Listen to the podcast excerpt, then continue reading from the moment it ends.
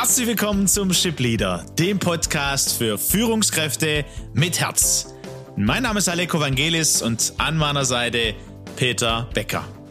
Gemeinsam sind wir auf dem Weg, um aus Führungskräften Führungspersönlichkeiten mit Herz zu entwickeln und damit Deutschland zur weltweit führenden Nation im Umgang mit Menschen zu machen. Schön, dass du dabei bist.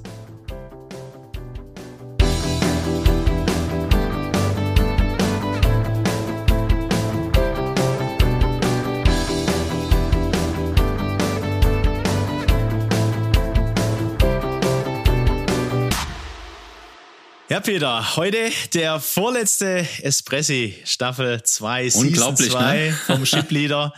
Wir haben äh, nochmal eingeladen zu überlegen über den Punkt, hey, ähm, diese Konzentration und den Fokus auf äh, den ganzheitlich auf den Mensch gesehen, auf mich selber, ähm, wenn es darum geht, so die, die, die mentale Erschöpfung, ne? wo Emotionen eine Rolle spielen. Nicht nur alleine das viele Arbeiten, die Aufgaben, die Projekte, die da sind, diese Herausforderung, sondern VUCA-Welt, ähm, die, die Unsicherheiten, unser Zwei-Punkte-Modell, dass wir sagen, hey, der Mensch braucht Sicherheit und Bedeutung. Und wenn eins von beidem, äh, wenn es, wenn es nicht da ist, dann, ähm, dann passiert da was mit uns. Da kommen wir in so einen, in so einen automatischen Modus, nicht mehr in den Alltagsmodus, wo der Mensch funktioniert und wenig Energie oder weniger Energie verbraucht, weil das bekannte Muster sind. Wir sprechen auch ähm, vom Potenzialkreis und wo wir uns in der Wohlfühlzone befinden.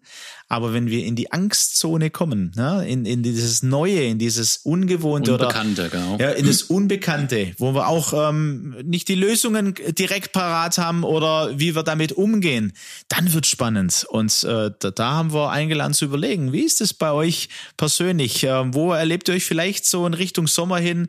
Boah, hoffentlich kommt der Sommerurlaub. Äh, war zwar Pfingsten, aber ich weiß nicht, das hat nicht so gereicht. Ich merke, ich bin schon wieder im Hamsterrad äh, und äh, erlebe mich erschöpft, so innerlich erschöpft.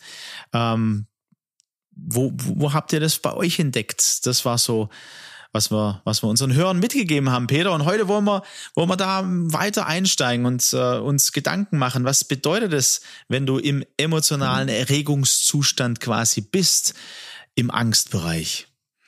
Ja, es ist wirklich spannend und ich bin fasziniert, äh, wie Gerald Hüther da berichtet, was er in seiner Forschung herausgefunden hat. Und ich bin mir da im Klaren geworden, dass, dass wir ja in einem Spannungsfeld auch leben. Auf der einen Seite brauchen wir zur Entwicklung, also zum Aufbau von Resilienz, ein Stück weit auch immer wieder diesen Schritt ins Unbekannte diese Entscheidung, mich in Bereiche hineinzuwagen, die mich fachlich, auch emotional ein Stück weit auch überfordern und damit tatsächlich auch diesen, diesen emotionalen Erregungszustand, den, den Gerald Hütter dieses Arousal nennt, uns da hineinzubringen, ja.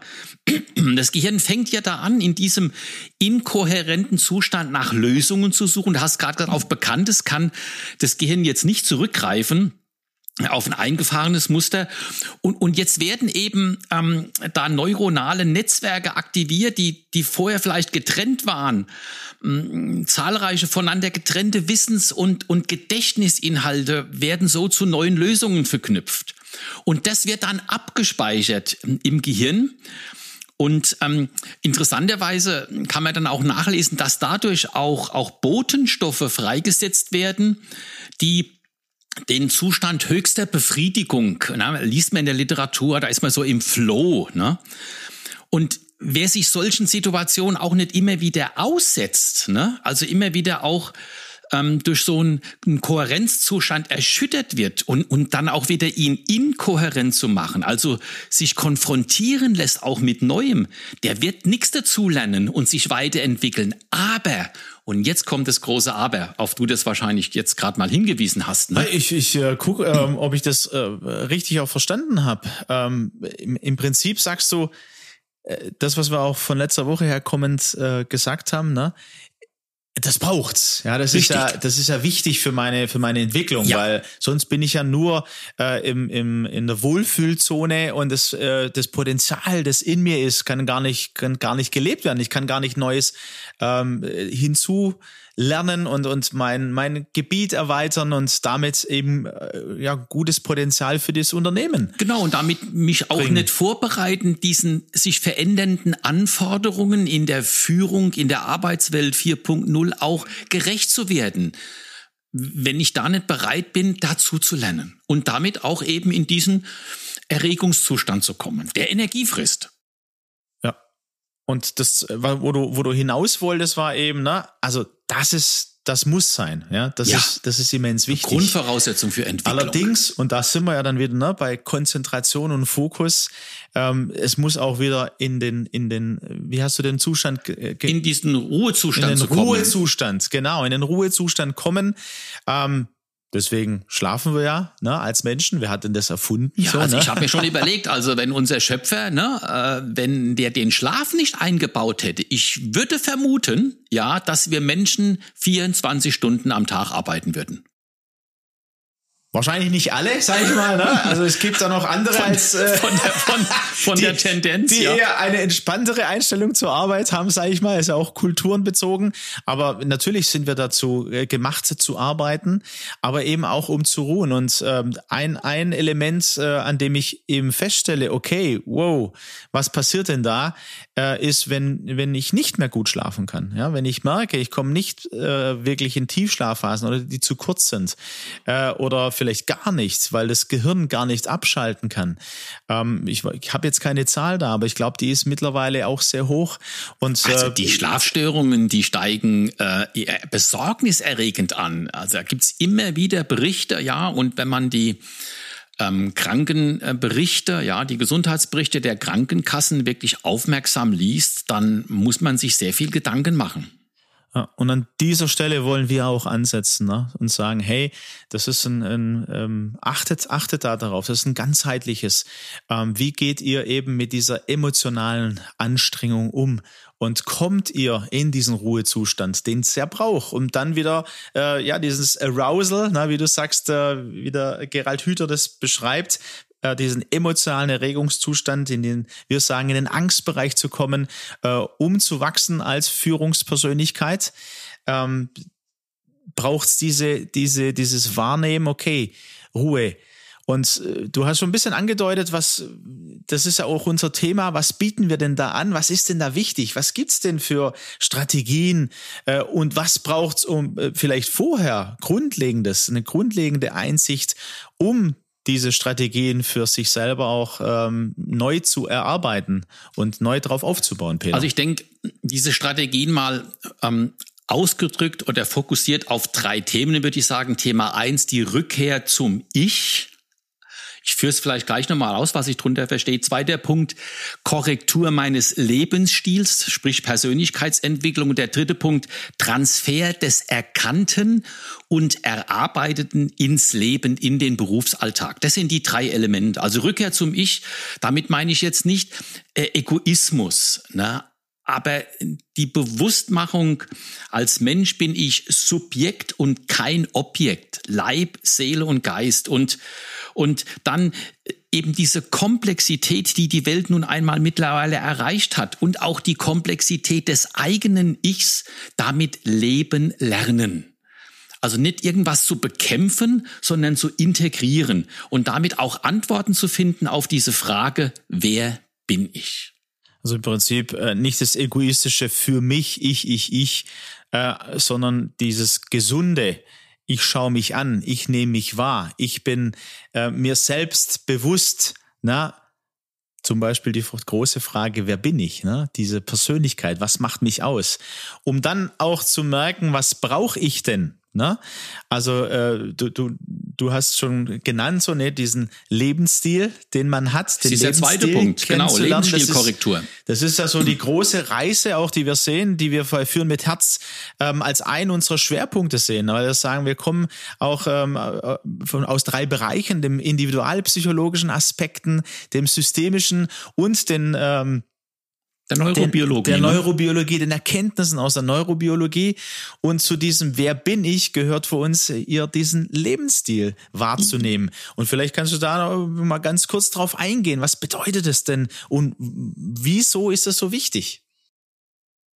Es ist wichtig, weil es letztendlich darum geht, mich von meinen inneren Antreibern zu verabschieden, also von den. Aber den muss ich, den muss ich ja erstmal erkennen. Die, das genau. Also ne? die Rückkehr zum Ich, das war dieser erste Punkt, ist die Erarbeitung dessen, was was mich treibt, ja, wie stark ich fremdgesteuert bin, wie, wie stark dieser, manche nennen es Affengeist, andere nennen es den Schweinehund, unter welcher Fremdherrschaft steht letztendlich mein, mein, mein Leben. Das war dieser erste Punkt. Dann aber jetzt in diese Korrekturphase zu gehen, das heißt zu überlegen, hey, was davon ist denn gut?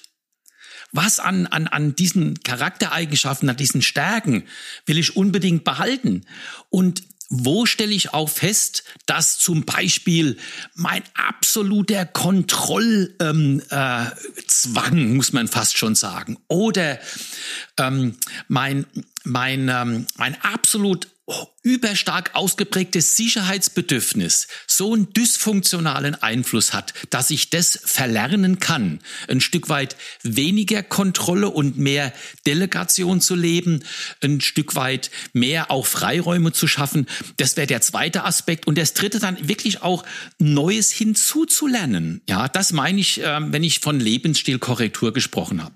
Ja, und ich finde es spannend. Ich glaube, ähm, unsere Hörer, äh, also ich versuche mich da rein zu versetzen. Bin ich mal zu schnell? Ne? Ja, ah, ja, ah, irgendwie, okay, klingt interessant, verstehen, weiß ich nicht genau, ob ich schon verstanden habe, aber äh, da können wir äh, sagen, ne, wir laden ganz herzlich ich ein. Ich gerade eben sagen, dafür, dafür haben wir doch unsere Module, Alex, hier. Wir, wir laden ganz herzlich ein äh, zum Thema eben Führung und Persönlichkeit, unser grundlegendes Modul der Führen mit Herz Academy ähm, im, im Oktober und wahrscheinlich im November ähm, da könnt ihr auf unsere Page gehen, führen mit Herz.de.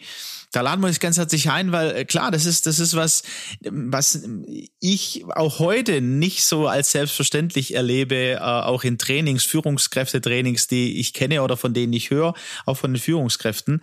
Ähm, vielleicht ein Beispiel. Ich hatte ein Coaching mit einer Führungskraft, ähm, die, die so ein Feedback bekommen hat. Ähm, also nicht nur die Eigenwahrnehmung, sondern die Fremdwahrnehmung. Ja, das ist ja das, was, was wir meinen, auch die Rückkehr zum Ich ist nicht nur ich schaue auf mich selber, sondern ich lasse auch zu, dass die Fremdwahrnehmung mir gespiegelt wird. Ja, das, was wir auch hier im Shipleader immer wieder gesagt haben und herausgefordert haben, euch Führungskräfte zu sagen, ja, fragt mal eure Mitarbeiter, wie sie euch sehen oder eure Kollegen. Und die Kollegen haben äh, dieser Führungskraft gesagt, also wir erleben dich so ähm, wie unseren, unseren Chef. Ähm, und zwar jetzt nicht, äh, nicht nur die positiven Seiten, sondern wenn es dann ums Kontrollieren geht, ums Bestimmen. Und das hat diese Führungskraft ganz arg bewegt. Er sagt, ah nee, so bin ich doch nicht.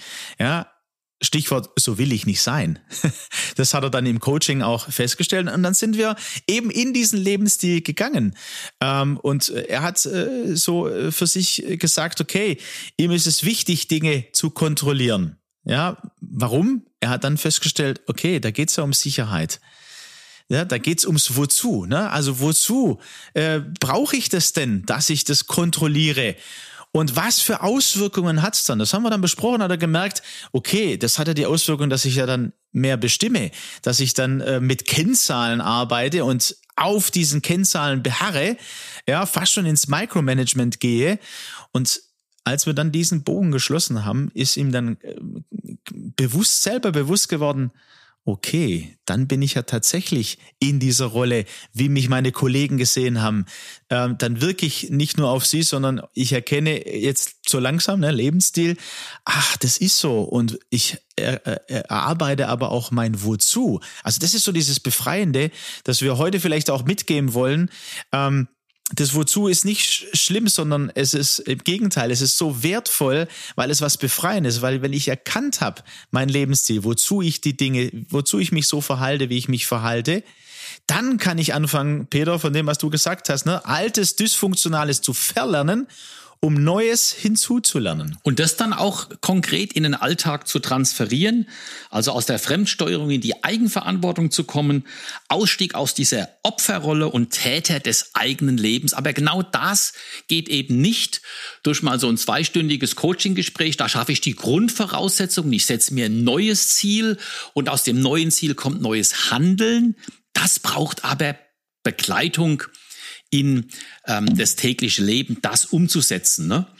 Und ähm, vielleicht am Ende noch ähm, erstmal, eine, erstmal die gute Nachricht, gibt eine gute und eine schlechte Nachricht. Die gute Nachricht, das geht auch noch im hohen Alter. Also diese Neuroplastizität äh, hat klar gezeigt, das geht, selbst wenn du, lieber Zuhörer, jetzt schon ein älteres Semester bist, wie ich beispielsweise. Äh, ähm, ich kann dazulernen, das geht auch noch im hohen Alter. Die schlechte Nachricht, ähm, es braucht Konzentration. Es braucht Anstrengung und es braucht Ausdauer, aber genau da helfen wir dir mit unserer Führen mit Herz Akademie von Steinbach und Partner. Ja, und du, du, du sagst so, ne, also das ist auch im hohen Alter äh, möglich. Ja. Äh, ja, wir sagen das bewusst, weil bis vor 15 Jahren ungefähr war man auch in der Wissenschaft der Meinung, das geht nicht. Ja, und das ist wirklich eine gute Nachricht. Genau. Ja, und es lohnt sich, diesen Weg, diesen Prozess zu gehen.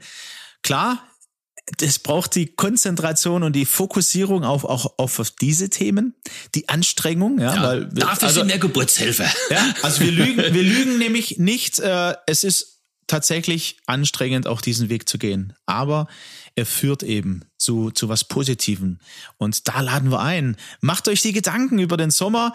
Ähm, das ist unser Herzensanliegen im Coaching, in Trainings, äh, zu euch ins Unternehmen zu kommen oder eben die Führen mit Herz Akademie von Steinbach und Partner zu besuchen. Und zwar am 13., 14. Oktober wird das sein und am 17. bis 18. November zweimal die Möglichkeit, eben genau diesen Weg ähm, zu starten erste Erfahrung mitzumachen. Es lohnt sich. Ähm, wir hatten die Premiere vor äh, ein paar Wochen und das war richtig gut, richtig äh, ermutigende Rückmeldungen. Und ja, wir freuen uns, wenn du mit dabei bist. Bis dahin, wir hören uns noch äh, nächsten Mittwoch, 6. Juli, zur Abschlussfolge des Ship Leaders Season 2. Ja, bis dorthin, macht's gut. Macht's gut.